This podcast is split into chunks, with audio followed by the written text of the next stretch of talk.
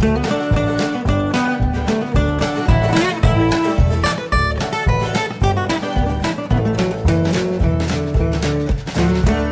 und herzlich willkommen zu Jörn Schars Feinen Podcast Episode 285. Ich bin Jörn Schaar und ihr seid es nicht. Es gibt neues Spielzeug in der Casa Shasa. Ähm, meine Frau ist seit, ich möchte fast sagen, Monaten hinterher. Äh, wir haben irgendwann waren wir auf Kajaktour in Friedrichstadt. Ich habe davon, glaube ich, erzählt. Und seitdem will sie Kajaks haben. Wie immer haben wir da eine, eine Rechnung Preis pro Benutzung aufgemacht und haben festgestellt, dass wir nicht allzu viele Touren machen müssen, damit sich äh, sozusagen der Kaufpreis gegenüber dem Mietpreis rechnet. Zumal ähm, wir dann auch das unschlagbare Argument gefunden haben, wenn wir eigene Kajaks haben, sind wir nicht immer auf einen, auf einen Kanuverleih angewiesen, der irgendwo am immer dem gleichen Ort ist oder den wir erst finden müssen, sondern wir haben halt dann Kajaks dabei, die wir wann immer wir wollen benutzen können. Wir müssen dann nur noch die Kajak- und Kanu-Einsatzstellen finden, die freigegeben sind. Und äh, das, äh, damit fangen wir jetzt an.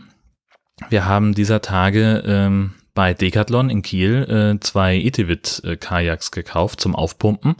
Ähm, die sind beide, naja, also da steht drauf ein bis zwei Sitzer, aber wollen wir mal ehrlich sein, also ich finde, zu zweit in so einem Ding, da muss man sich schon sehr gut kennen. So, und dann natürlich, also ich bin jetzt nicht unbedingt der leichteste, ähm, also sagen wir es so, ich dürfte noch ein, ein Grundschulkind mitnehmen. um nicht über die Höchstbelastungsgrenze zu kommen. Wie gesagt, die Dinger sind zum Aufpumpen. Das geht auch relativ schnell. Wir haben gleich äh, so eine Tonne für Wertsachen mitgekauft und auch eine Luftpumpe mit so einem äh, Manometer. Ähm, die müssen, da muss gar nicht so wahnsinnig viel Druck drauf. Ähm, anderthalb PSI. Wüsste jetzt gar nicht, wie man das umrechnet.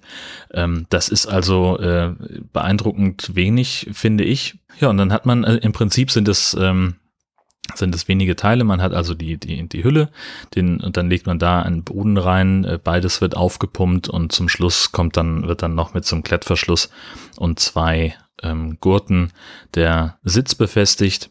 Ähm, das geht also wahnsinnig schnell. Ich lasse es vielleicht, keine Ahnung, ich habe nicht auf die Uhr geguckt, 20 Minuten gedauert haben, bis wir die Dinger aufgepumpt hatten. Ähm, und dann waren wir in Schwabstedt, äh, hier ganz in der Nähe und sind auf der Träne rumgepaddelt. Der Einstieg dort äh, sehr unkompliziert. Mein Eindruck ist, dass die auch sehr kippsicher sind. Also vermutlich könnte man da drin auch aufstehen und die wie so ein Stand-up Paddleboard benutzen. Ja, und äh, Schwab steht, äh, Träne, super geil. Ähm, das Wasser war unglaublich ruhig. Wir hatten schön so eine Sonnenuntergangsstimmung. Es war fast ein bisschen romantisch, wie wir da rumgedümpelt sind. Äh, Im Blog in den Show Notes gibt's ein paar äh, Fotos von der ganzen Rumdümpelei. Ich habe für mich gemerkt, ich muss den, den Sitz ein bisschen, bisschen weiter nach hinten setzen. Also ich habe ihn jetzt fast genau in der Mitte gehabt das ist zwar einigermaßen komfortabel zum Paddeln, aber irgendwie habe ich, weiß ich nicht, das fühlte sich nicht ganz so hundertprozentig richtig an. Und ich glaube, ähm, dass ich so ein bisschen darin aussah wie eine überdimensionale Ente, weil der ähm, das Heck ein bisschen weiter aus dem Wasser ragte. Es war nicht so gleichmäßig. Dann war ich noch ähm, wieder mal zum hauptsächlich zum Arbeiten in Kiel, habe also eine Nacht auf unserem Dauerstellplatz verbracht im, im Campingwagen und habe aber vor allem auch meine Eltern dort besucht, denn die sind gerade selber auf Tour mit ihrem Campingwagen, mit ihrem äh, Bulli. Und äh, wir haben uns da getroffen weil die gerade in Kiel angekommen waren, äh, sind ein bisschen rumgefahren, äh, haben zusammen gegessen und noch ein kleines Getränk genommen, einen kleinen Kiel-Kanal, davon habe ich glaube ich schon mal erzählt. Vielleicht finde ich das nochmal wieder und dann verlinke ich euch diese Folge dann auch. Äh, das ist ungefähr das mutigste städtebauliche Projekt, was Kiel sich ähm, in den letzten gefühlt 20 Jahren getraut hat, nämlich einfach mal eine stark befahrene Straße für den Autoverkehr weitgehend zu sperren. Da dürfen jetzt also nur noch der ÖPNV durch, Busse und Taxen. Das wurde radikal umgestaltet mit Wasserbecken, mit Sitzgelegenheiten. Ich bin immer noch nicht ganz überzeugt davon, dass sie die, die, dass es voneinander getrennte Becken sind, dass da kein, kein Wasseraustausch stattfindet. Das finde ich schwierig. Aber was weiß ich schon über Wasserbau? Von daher, äh, es ist einfach, äh, der Punkt ist, dass diese Stelle dadurch einfach so viel schöner geworden ist, dass da nicht, früher war es halt so, dass diese Straße die Fußgängerzone in zwei Teile geschnitten hat. Und man musste ständig an dieser Ampel stehen, die immer zu kurz geschaltet war. Es war immer furchtbares Gedränge und jetzt ist da gleich so eine entspannte Gelassenheit, weil nur noch ein paar Busse da durchfahren. Das ist wirklich, wirklich entspannt und sehr, sehr schön dort. Äh, wir haben da, ähm, so, da ist so ein kleiner Biergarten ähm, der jetzt da mehr oder weniger entstanden ist am Bootshafen. Ähm, überall sonst waren, waren Leute, deswegen haben wir uns da hingesetzt und was getrunken. Und am nächsten Tag nach der Schicht, wir haben viel zu Frühdienst gehabt, da bin ich so gegen zehn dann fertig mit Arbeiten, habe ich die beiden abgeholt von ihrem Stellplatz direkt an der Schleuse in Holtenau und wir sind mit dem Förderdampfer nach Labö gefahren äh, und haben dort äh, Fisch gegessen, das war, das war tatsächlich sehr schön. Ich hab, das weckt immer Erinnerungen an die Zeit, in der ich in, in Kiel gewohnt habe, denn das habe ich einfach sehr gerne gemacht.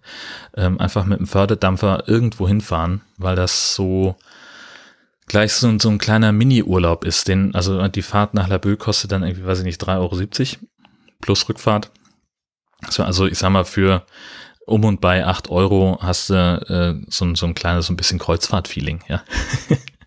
ähm, das, das mochte ich damals sehr gern und das habe ich auch diesmal wieder sehr genossen und musste natürlich sofort denken an den Ablegen-Podcast, der das zum Prinzip gemacht hat. Also die steigen am Hauptbahnhof ein, fahren dann nach Laboe und wieder zurück und podcasten auf dem Weg immer über unterschiedliche Themen. Die ersten paar Folgen sind schon draußen. Es ist noch ein relativ neues Projekt und äh, ich rate doch dringend zu einem Abo, denn ich finde die äh, so die Idee finde ich erstmal ganz, ganz nice, wobei man vergleichsweise wenig von der, von, von der Fähre hört. Also das könnte tatsächlich fast überall stattfinden. Äh, vom, von der Geräuschkulisse her, da würde ich mir fast ein bisschen mehr Atmo wünschen. Aber es ist natürlich auch schwierig, denn die Schiffe sind ja mitunter relativ voll. Das heißt, äh, wenn du Atmo aufnimmst, dann hast du halt auch gleich irgendwelche Gespräche unter anderen Passagieren mitgeschnitten und das ist dann natürlich ein kleines Datenschutzproblem. Also das ist ein bisschen, bisschen schwierig. Aber das ist ja zum Glück auch nicht mein Problem. Also ist, äh, das sind ähm, hauptsächlich äh, ist das eine Journalistin, die sich Panama nennt und äh, der Dieter, äh, mit dem ich auch äh, einige Verbindungen habe, denn er ist derjenige, der es möglich gemacht hat, dass mein äh, feiner Podcast bei iTunes zu hören war. Äh, denn ich habe ja keinen iTunes-Account nach wie vor und äh, er hat das dann irgendwie über seinen Account eingestellt, das Ding. Dafür auch an der Stelle nochmal vielen Dank. Und was mich an der Tour nach Laboe übrigens am, am meisten gefreut hat, war, äh, dass wir auf der Rückfahrt äh, das Glück hatten, mit der MS Garden fahren zu können. Das ist die allerneueste Förderfähre, das neue Flaggschiff der Schlepp- und Fährgesellschaft. Also erstmal äh, sieht das Ding wahnsinnig schön aus. Es ist auch sehr durchdacht gestaltet. Also es ist halt mit einem wirklich barrierefreien Zugang ausgestattet. Ähm, es ist sehr viel luftiger, sehr viel geräumiger. Die Fenster sind größer.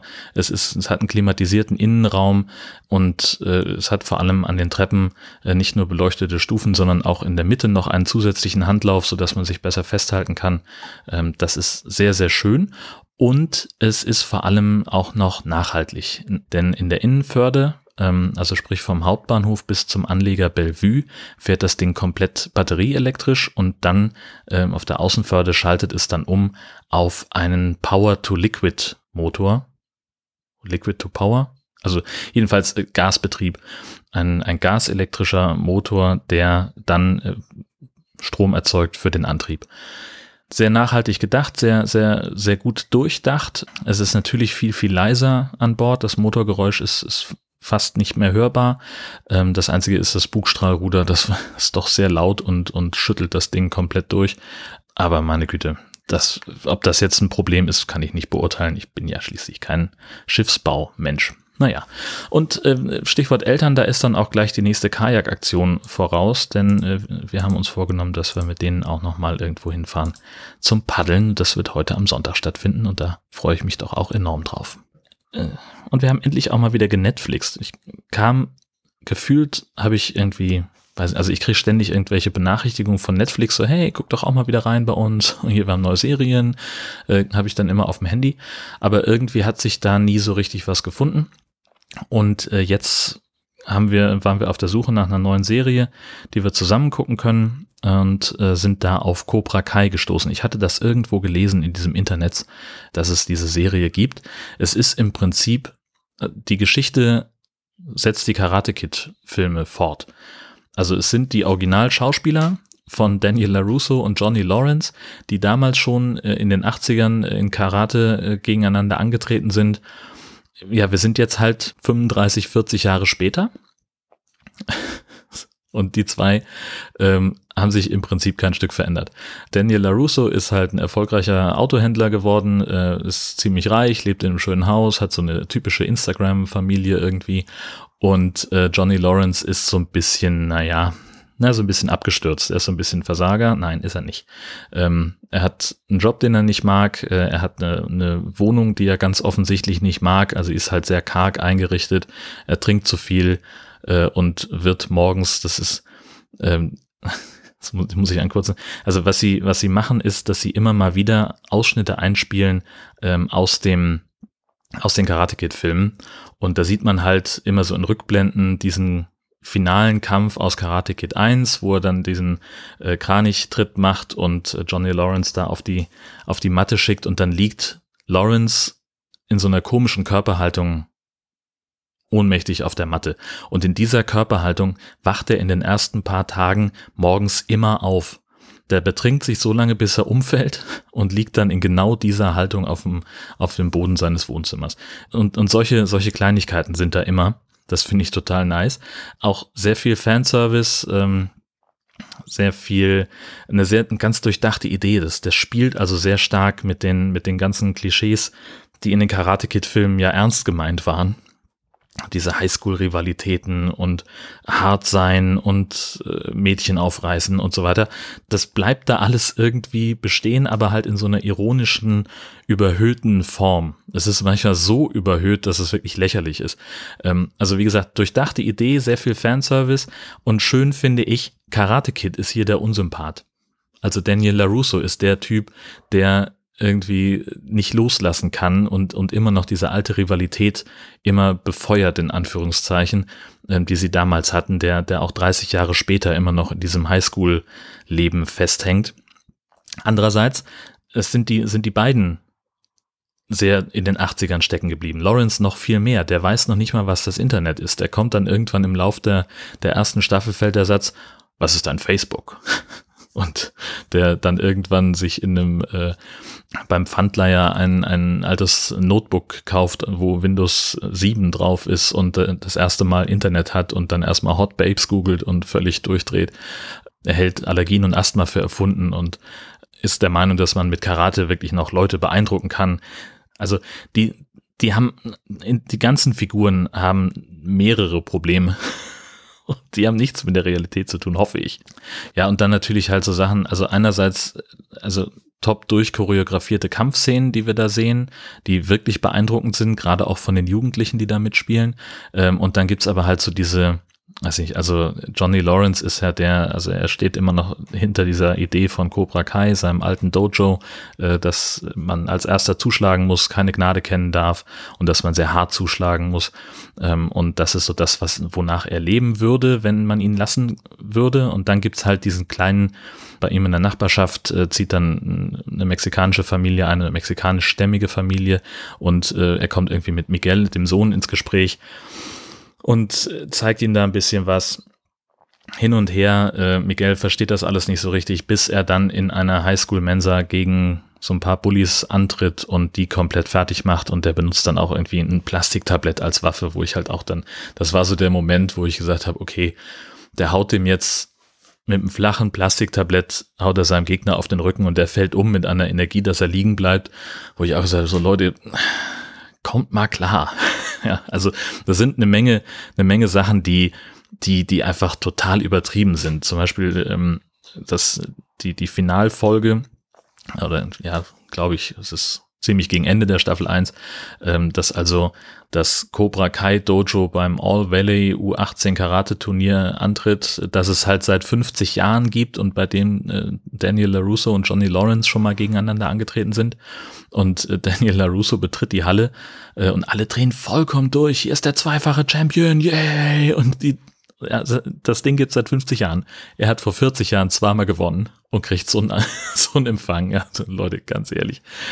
Ähm, das sind, sind so ein paar, ein paar Sachen, wo ich gedacht habe, ja, ach komm, legt euch mal gehackt. Aber trotzdem, und, und vielleicht ist es das, was diese Serie so, so gut macht. Sie ist halt einerseits komplett drüber und andererseits halt so in ihrem Drübersein so unterhaltsam, dass ich mir die einfach wahnsinnig gerne angucke. Also ganz klare Empfehlung, wenn ihr ein Netflix-Konto habt, dann äh, guckt euch das mal an, das ist total nice. Ähm, Cobra Kai. Zumal auch also ganz viele alte Schauspieler äh, noch mit dabei sind, nämlich auch Johnnys alter Sensei, Mr. Kreese, der damals und heute ein Bösewicht ist, aber viel mehr verrate ich dazu nicht. Und was ich entdeckt habe, also war mir überhaupt gar nicht klar, dass es das gibt. Eine Desktop-Version von, von Telegram. Telegram äh, tatsächlich ja einer meiner äh, oder der äh, Hauptmessenger, den ich benutze, der kann äh, tatsächlich eine ganze Menge.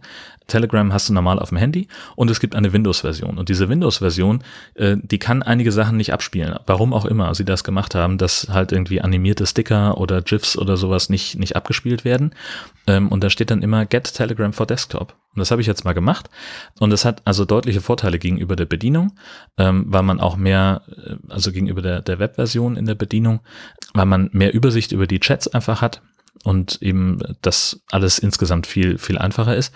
Der Nachteil, und das ist ein generelles Problem von, von Telegram, voll dumm, ich mich in mein Konto einlogge, werde ich in diesem Konto gefragt, ob ich das nur wirklich war.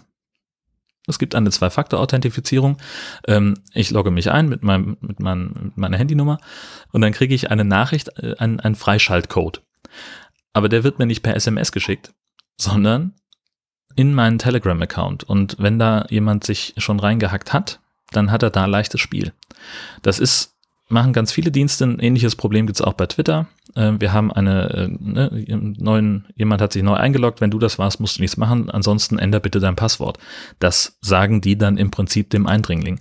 Also man gibt dem sozusagen noch die Erinnerung daran, ach ja, stimmt, ich muss noch verhindern, dass der eigentliche Account-Eigentümer hier wieder jemals reinkommt. Insofern, hm, hm, hm, schwierig. Und ich weiß gar nicht, ob das äh, etwas ist, dass andere Messenger, die vielleicht nicht unbedingt auf eine, ähm, auf die Handynummer setzen, ob die das genauso machen. Und an manchen Tagen fühle ich mich ja fast wie ein funktionierender Erwachsener, nämlich dann, wenn ich mich rechtzeitig um Dinge kümmere, äh, zum Beispiel um das Thema Winterreifen. Ich habe jetzt schon mal einen Termin gemacht in, beim Reifenhändler, ähm, weil wir A, neue Winterreifen brauchen, weil ich B, keinen Bock habe, die selber zu wechseln. Ja, ich, also ich lasse die auch gerne einlagern. Äh, ich finde das viel komfortabler, als die selber immer in den Keller zu schleppen. Ähm, dann können die gerne bei denen liegen und da werden sie vor allen Dingen fachgerechter gelagert, als ich das hier machen könnte. Ja, und äh, wie das dann immer so ist, ich habe dann natürlich auch den Anspruch, äh, nicht nur zu sagen, äh, ich brauche Winterreifen und dann unvorbereitet auf die Frage zu reagieren, welche sollen es denn sein, also habe ich dann äh, versucht rauszufinden, was gute Winterreifen sind. Und wie sich herausstellt, äh, also ist das nicht so ganz einfach, äh, weil es da irgendwie tausend Faktoren gibt und dann sind irgendwelche, dann kann man natürlich irgendwie verschiedene Reifentests äh, googeln und äh, da kriegt man das Ergebnis dann, der und der Reifen ist, äh, kriegt Note 2, Note 4 und Note 3. Und dann weißt du aber nicht wofür. Das war so, da muss man irgendwie auf Details klicken und dann doch hast du irgendwie 10, 15 Browserfenster auf und kannst irgendwelche Sachen nicht nachvollziehen und hin und her und äh, sofort die Lust verloren. Hat keine 10 Minuten gedauert, hatte ich schon keinen Bock mehr drauf und habe dann gesagt, ja komm. Dann hat mein Reifenhändler angerufen, habe gesagt, hier, das und das ist der Plan, neue Winterreifen bitte. Und er sagte, ja, dann komm doch mal eben vorbei, gibst mir eine Kopie vom Fahrzeugschein und äh, dann mache ich dir ein Angebot. Und so haben wir es dann auch gemacht und er hat mir irgendwie drei Sachen angeboten. Da habe ich mich für den, äh, für einen davon entschieden und habe gesagt, dass die bitte auf Stahlfelge Sommerreifen einlagern und wann komme ich kommen. Und jetzt haben wir einen Termin für den 12. Oktober. Das heißt ähm, also, mein, das heißt also der, der Plan O bis O, der ist damit gesichert und von daher muss ich mir darum keine Gedanken machen. Das ist alles sehr schön. Abgesehen davon bin ich der Meinung, dass Horst Seehofer als Bundesinnenminister zurücktreten sollte. Bis das passiert oder bis eine neue Folge erscheint von Jörn Schaas für einen Podcast, wünsche ich euch eine fantastische Zeit. Tschüss.